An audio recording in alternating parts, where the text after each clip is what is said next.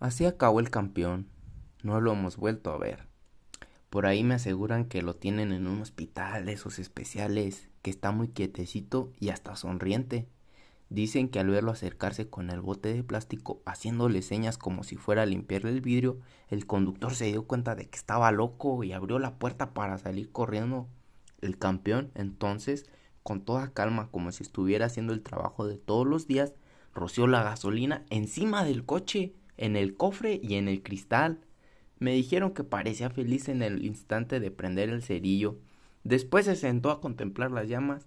Cuando yo llegué a la calle lo vi así, en el pavimento, con los brazos levantados y una expresión de triunfo, que ni en sus mejores épocas.